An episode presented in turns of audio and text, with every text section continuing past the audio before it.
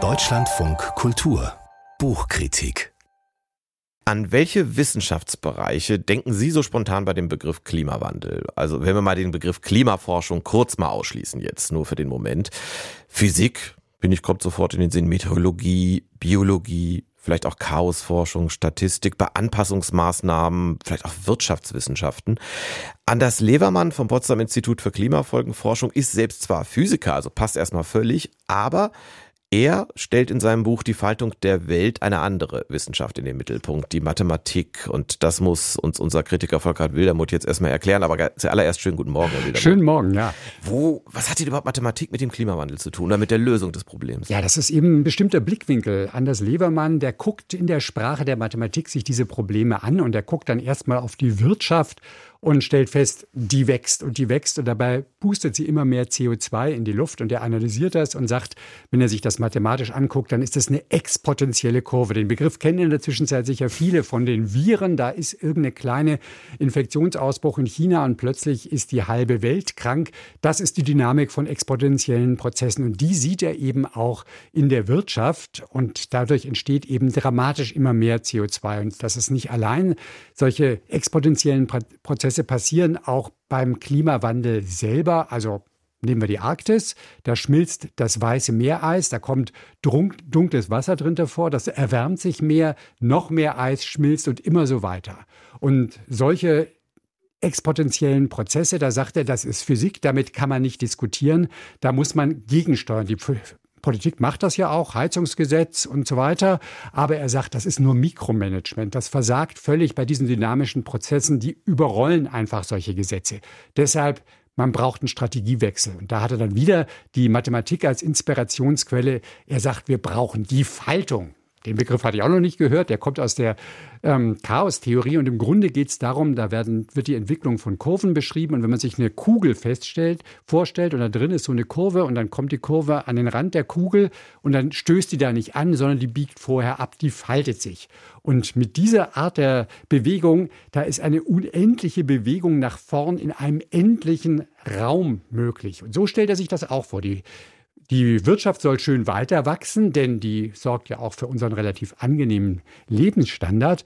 Aber sie soll eben die Grenzen nicht überschreiten, sondern sich innerhalb dieser Grenzen weiterentwickeln. Ich bin jetzt kurz davor, das mathematische Prinzip der Faltung, das ich selbstverständlich vorher auch nicht kannte, fast zu verstehen. Aber machen Sie vielleicht an noch einem Beispiel konkret deutlich, wie kann man mit Faltung den Klimawandel stoppen? Ja, das war im Grunde das Interessante, denn das, das steht jetzt alles im Grunde schon auf dem Klappentext und ich wollte wirklich erfahren, wie macht er das konkret. Und er sagt, erstmal brauchen wir wirklich einen Paradigmenwechsel. Es geht nicht darum, unseren CO2-Ausstoß zu reduzieren. Es geht darum, ihn auf Null zu fahren. Die Klimagrenze ist Null, heißt eines seiner Kapitel.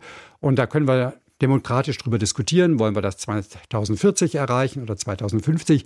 Aber wenn wir diese Grenze mal gesetzt haben, dann muss die stehen wie eine Eins, dann darf nicht mehr dran gerüttelt werden.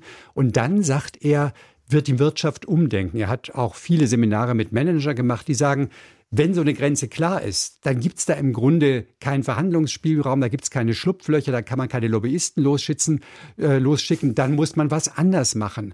Und dafür gäbe es ja auch schon Beispiele, sagt Lebemann. Also der CO2-Preis, der hat ja ursprünglich überhaupt nicht wehgetan, aber in der Zwischenzeit liegt der bei über 100 Euro pro Tonne CO2. Und dann fängt ein Wirtschaftsunternehmen schon mal an, drüber nachzudenken, muss ich vielleicht doch meine Prozesse umzustrukturieren. Und das nur radikaler, das ist sozusagen dieses Prinzip der Faltung, das er nutzen will. Aber er will es nicht nur darauf anwenden. Das war jetzt nur ein Beispiel. Ne? Also es gibt mehrere Faltungen in dem Buch. Es gibt total, es gibt fünf Faltungen. Also da ist einerseits das CO2, das eine Grenze sein soll, andererseits der Ressourcenverbrauch. Und was mich wirklich überrascht hat, er sagt, das ist auch wirklich für die Gesellschaft relevant. Und zwar wieder die Wirtschaft.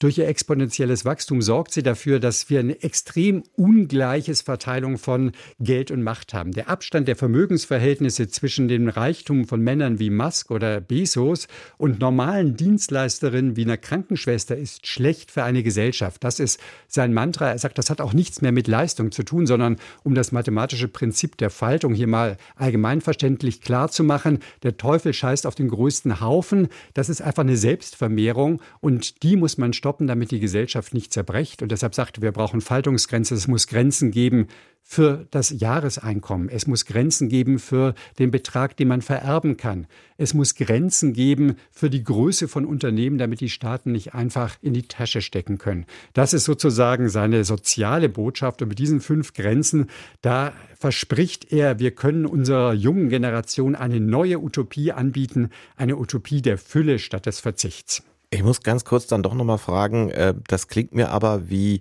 eine komplizierte Herangehensweise, um am Ende zu Lösungen zu kommen, die mir jetzt nicht so völlig neu erscheinen. Also erfindet er den Kampf gegen den Klimawandel wirklich komplett neu mit seinen Faltungen?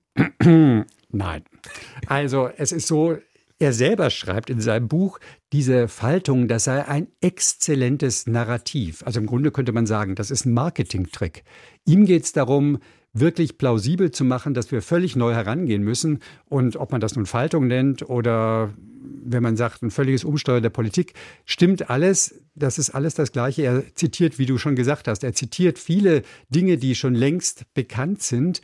Aber er sagt eben, wir müssen sie wirklich mit dem neuen Mindset wirklich radikal umsetzen. Und das Spannende an dieser Sache mit der Faltung ist, dass er da die Konservativen und die Liberalen sozusagen mitnimmt. Der sagt ja, die Wirtschaft soll weiter wachsen.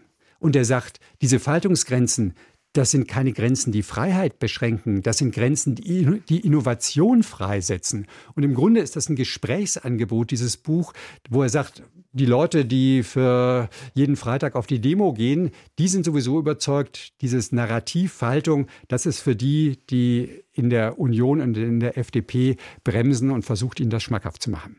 Dankeschön. Volkert Wildermuth über die Faltung der Welt. Das Buch von Anders Levermann ist im Ulstein Verlag erschienen. Es sind 272 Seiten. Ich spare mir jetzt jeden Faltwitz über Papier und sage nur, dass das Buch 23,99 kostet.